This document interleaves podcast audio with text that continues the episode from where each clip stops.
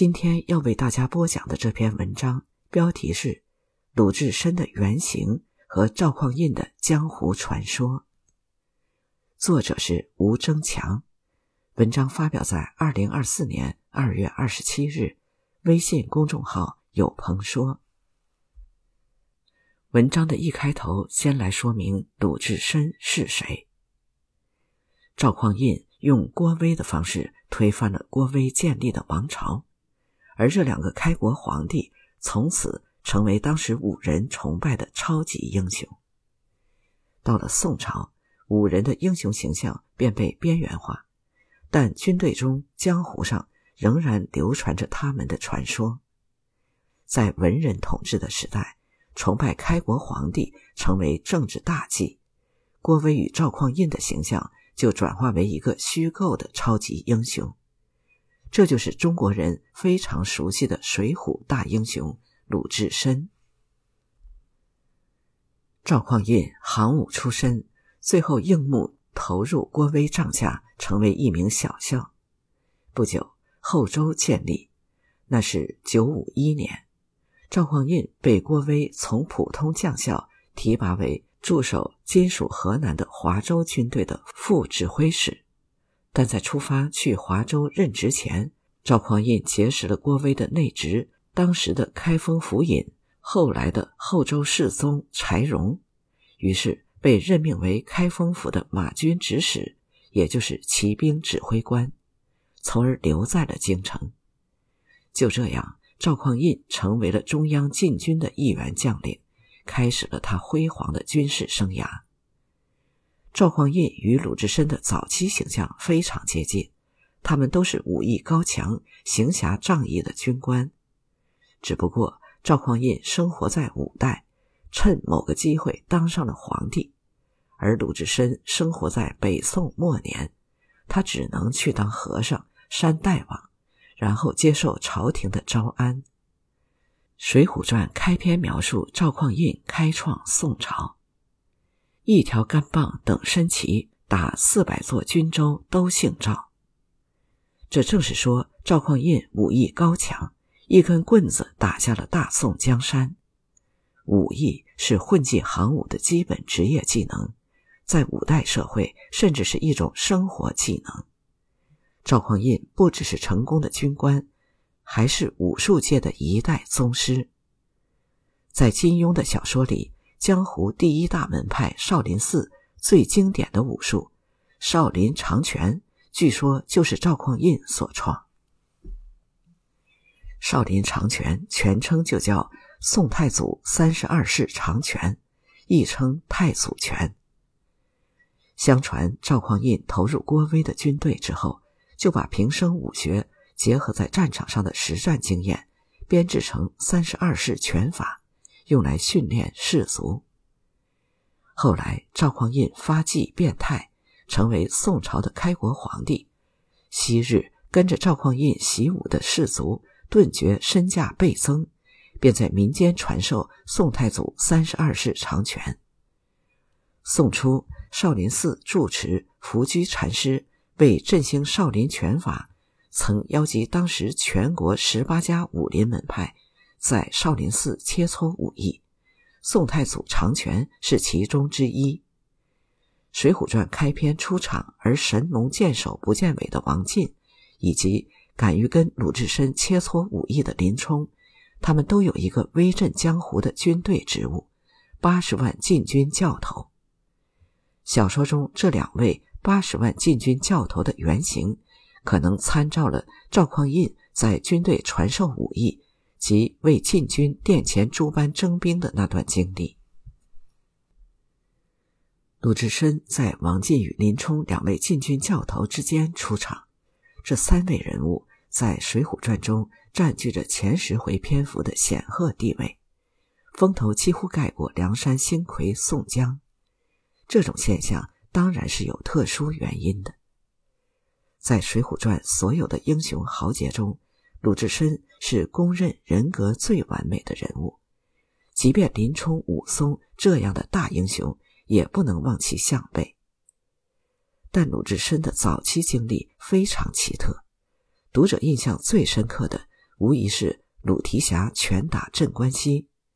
这个故事讲，为解救被郑屠霸占的流落魏州的小妇人翠莲，鲁达打死郑屠而受到通缉，这才逃到代州，在五台山出家为僧，法号智深。鲁达成为鲁智深，但耐不住僧人的清规戒律，被方丈安排往东京投靠大相国寺，又引出倒拔杨柳与林冲相遇等一系列惊心动魄的故事。但是在从五台山到大相国寺的途中，鲁智深身上还发生了两个故事。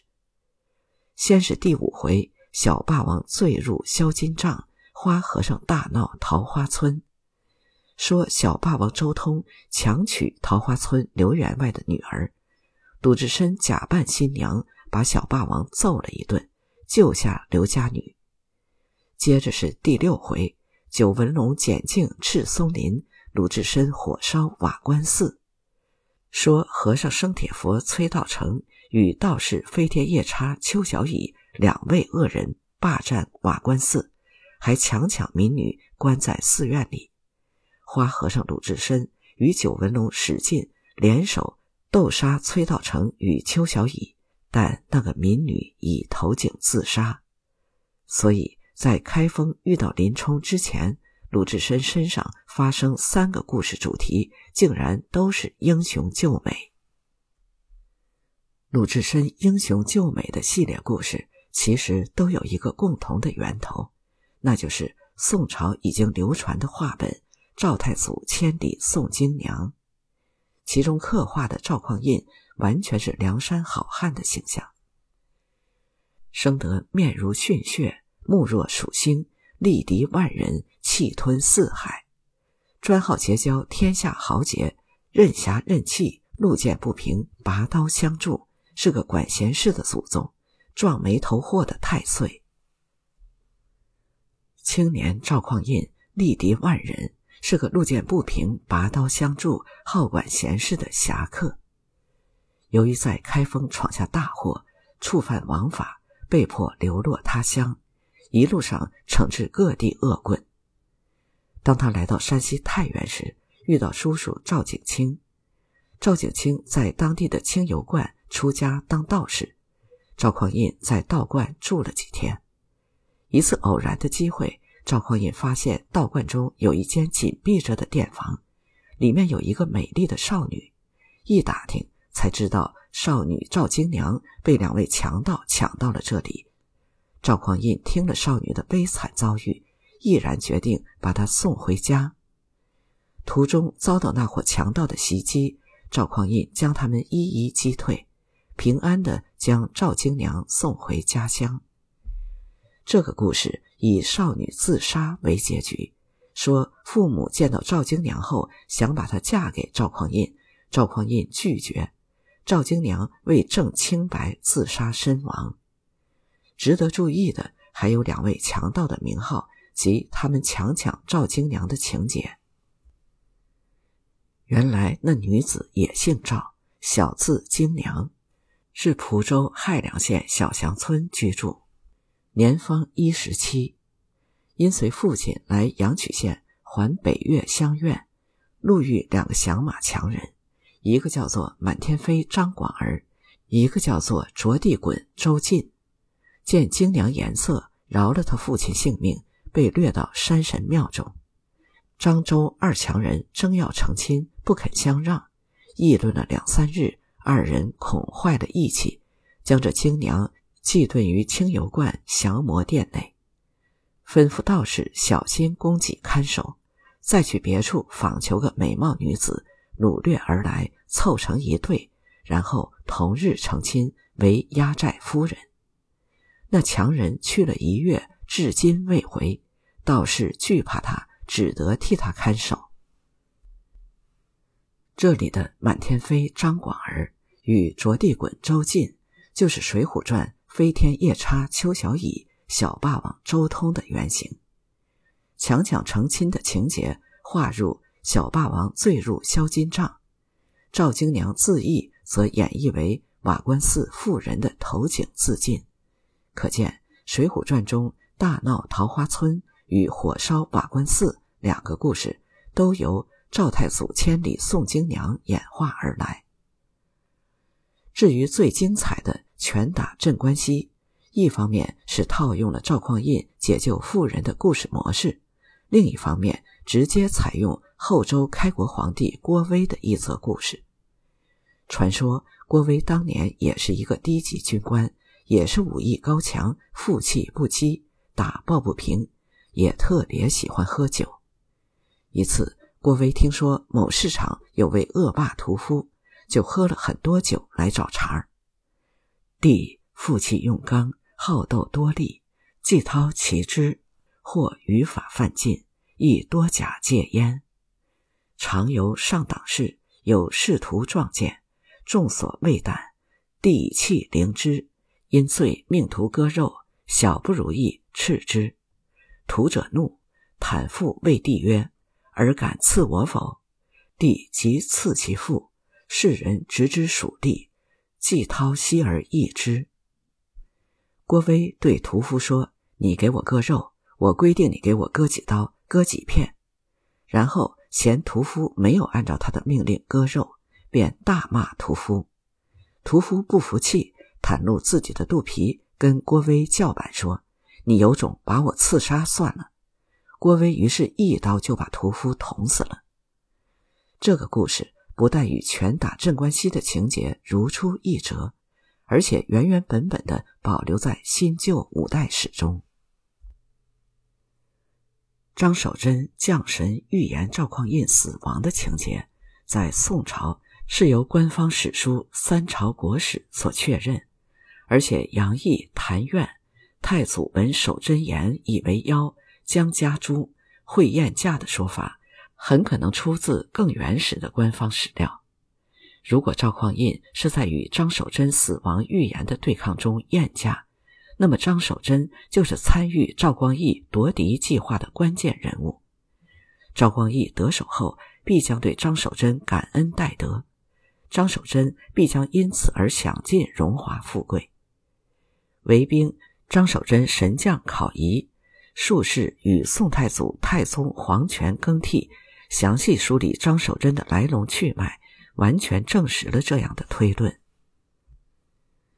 有两篇重要的文献记载了张守贞的事迹，一篇是王钦若的《义圣保德真君传》，存于道教文献《云集七千》中。义圣保德真君是宋朝给黑沙将军的封号，黑沙将军的言行通过附身张守贞而实现，所以。黑沙将军的传记很大程度上是记录张守贞的言行。另一篇是张守贞之子张元济的《传应法师形状》。传应法师是宋朝赐给张守贞的道号。这篇以碑刻形态保存下来的文献，长期以来为人忽视。清代收入金石翠编，直到一九九六年。才由唐代建先生发现是张守贞的传记。综合其他文献，维文发现张守贞原本是乡区纵义、不拘小简的乡间巫戏。早期的官方史书，包括《太宗实录》《三朝国史》，对赵匡胤死亡预言多有掩饰。道教材料技术的整个过程其实比较复杂。最初。赵匡胤召张守贞进京，未必是因为病重。《义圣保德真君传》称太祖皇帝素闻之，未甚信意。遣使奔香烛青瓷，旧宫致祷，赵守贞止阙，备询其事。赵匡胤一开始便质疑张守贞的降神事迹，将其召入京城，其实是想调查一番。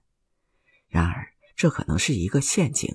或者说，赵光义、王继恩之前故意让张守贞放出一些皇位继承的预言，引起赵匡胤的注意。见到赵匡胤，张守贞吹嘘自己凭京城召唤神明降临，非京城肯治，不能降其神，并炫耀黑沙将军的各种神迹。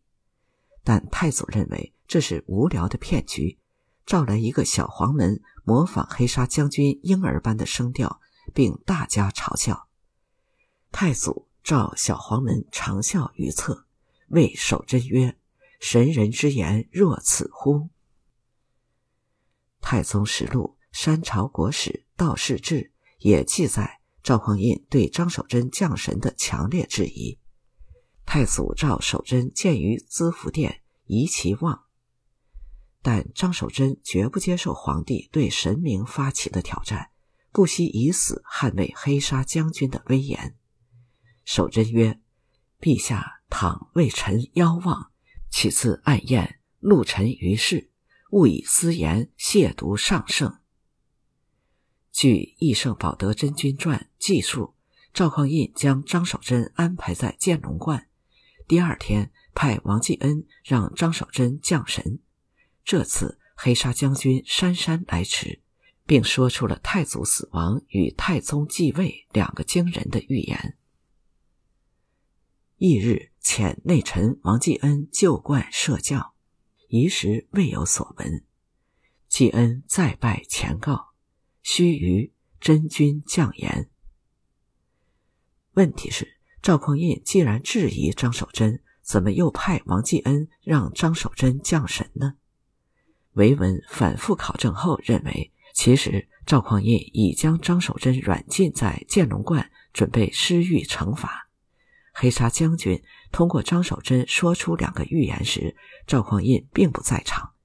这次其实很可能是王继恩奉赵光义之命，私下请张守贞降神，因为道教的黄鹿教属于比较低级，不适用于帝王级别的仪式。《义圣保德真君传》记述的预言内容最为完整。吾乃高天大圣玉帝福臣，盖尊辅命，将为宋朝社稷，来定狭长基业，故非山林魑魅之类也。今乃使小儿呼啸，以彼无言，思为不可。汝但说与官家，言上天宫阙已成，欲所开。晋王有人心，晋王有人心。黑沙将军首先宣告自己是保佑宋朝社稷的玉皇大帝福臣，而非山野鬼魅，训斥赵匡胤使小儿呼啸，以彼无言的大不敬行为，并让王继恩转告皇帝，当夜他就将去世，而他的弟弟必须继承皇位。但赵匡胤根本不可能相信这种鬼话。如果这次降神的幕后指使是赵光义，那么这是他请神抉择是否在当夜动手除掉赵匡胤，夺取皇位。王继恩将黑沙将军的死亡预言直接告知赵匡胤，等于宣告造反。这种情形几乎不可能发生，除非赵匡胤听到死亡宣判时。立即被王继恩杀害，而杨毅描述的太祖文守真言以为妖，将家诛会宴驾，恰好符合赵匡胤被宣判死亡时即刻被杀的推论。事成之后，赵光义对张守贞感恩戴德超乎寻常。当天午夜，赵光义就将张守贞召至内殿，亲自参加酬谢。太宗次午夜，密殿抵城，稽首再拜谢曰：“仰赖上真福济生灵，适当修凤礼。”然后在张守贞的家乡周至县修建北地宫。黑沙将军又称黑煞将军，后来获封为义圣真君。杨毅谈院称义圣真君与真武、玄武。天蓬、天友并称北极四圣，北地宫又称上清太平宫，专门宠奉黑沙将军。张守贞住持道观。赵光义给张守贞的赏赐更是不计其数。传应法师形状这方面的记录，包括县官底店月数百营，田园不斥万亩，以及给足百人供法师驱役。他儿子张元济也惊呼：“书长之礼，识千古之罕闻。”赵光义在位时，张守贞有享不尽的荣华富贵，甚至想要作威作福。太平兴国六年（公元981年），张守贞为黑沙将军，请求封号，朝廷赐号义胜将军。张守贞竟然以黑沙将军的口吻，要求朝廷解释义圣称号中“圣”是指谁。韦兵分析，这是张守贞不能接受朝廷将黑沙将军定性为皇帝专职的保护神。赵光义识破张守贞的用意，以“玉帝福臣所辅义者，上帝也”答复张守贞。张守贞要求将黑沙将军定性为玉帝福臣，意味着黑沙将军有权指定任何人当宋朝的皇帝。这样的人如果不受控制，必将成为宋朝政治混乱的根源。因此，赵光义没有打算让张守贞活过自己。赵光义去世的前两年，张守贞借黑沙将军的预言宣告不再降神。至道二年，张守贞又被赵光义召至京中，数月之后返回乡里，才至而亡。这大约在赵光义去世前半年。据韦兵的分析，仅有王继恩在建龙观张守贞降神现场，并亲耳听闻黑沙将军两个预言。又据素水祭文的记载，参与当天活动的还有巫医程德玄。这样，内侍王继恩、道士张守贞、巫医程德全。就构成了实施赵光义夺位计划的行动小组。宋朝的宦官机构分为内侍省与入内内侍省，其中入内省尤为亲近，而王继恩是赵匡胤的里面内班小底都知，他是三人中唯一可以贴近皇帝的人。至于王继恩如何杀害赵匡胤，可以依据两个现象进一步联想。《浮生浊影》中，皇家兄弟对饮的情形其实没有发生。如果赵匡胤真的被酒中下毒，也只有王继恩才有机会。但程德全不应该是多余的人物，他在开封府门口的等待也不可能毫无缘故，所以他与王继恩的相遇未必是意外，很可能是预先安排好的接应。巫医程德玄在晋王府门前接应谋害赵匡胤的王继恩，他被安排为王继恩进行紧急医疗，才是比较合理的解释。再联想到作为武林高手的赵匡胤在身边聚集了十余位武艺高强的内侍，就不应该排除王继恩正是一位大内高手的可能。这样的话，太祖闻守真言以为妖。将家猪会宴驾的情节，便可以朝着皇帝与太监武功对决的方向联想了。亲爱的听友们，这篇文章到这里就为您播讲完了。我是如梦二零一七，感谢收听，再见。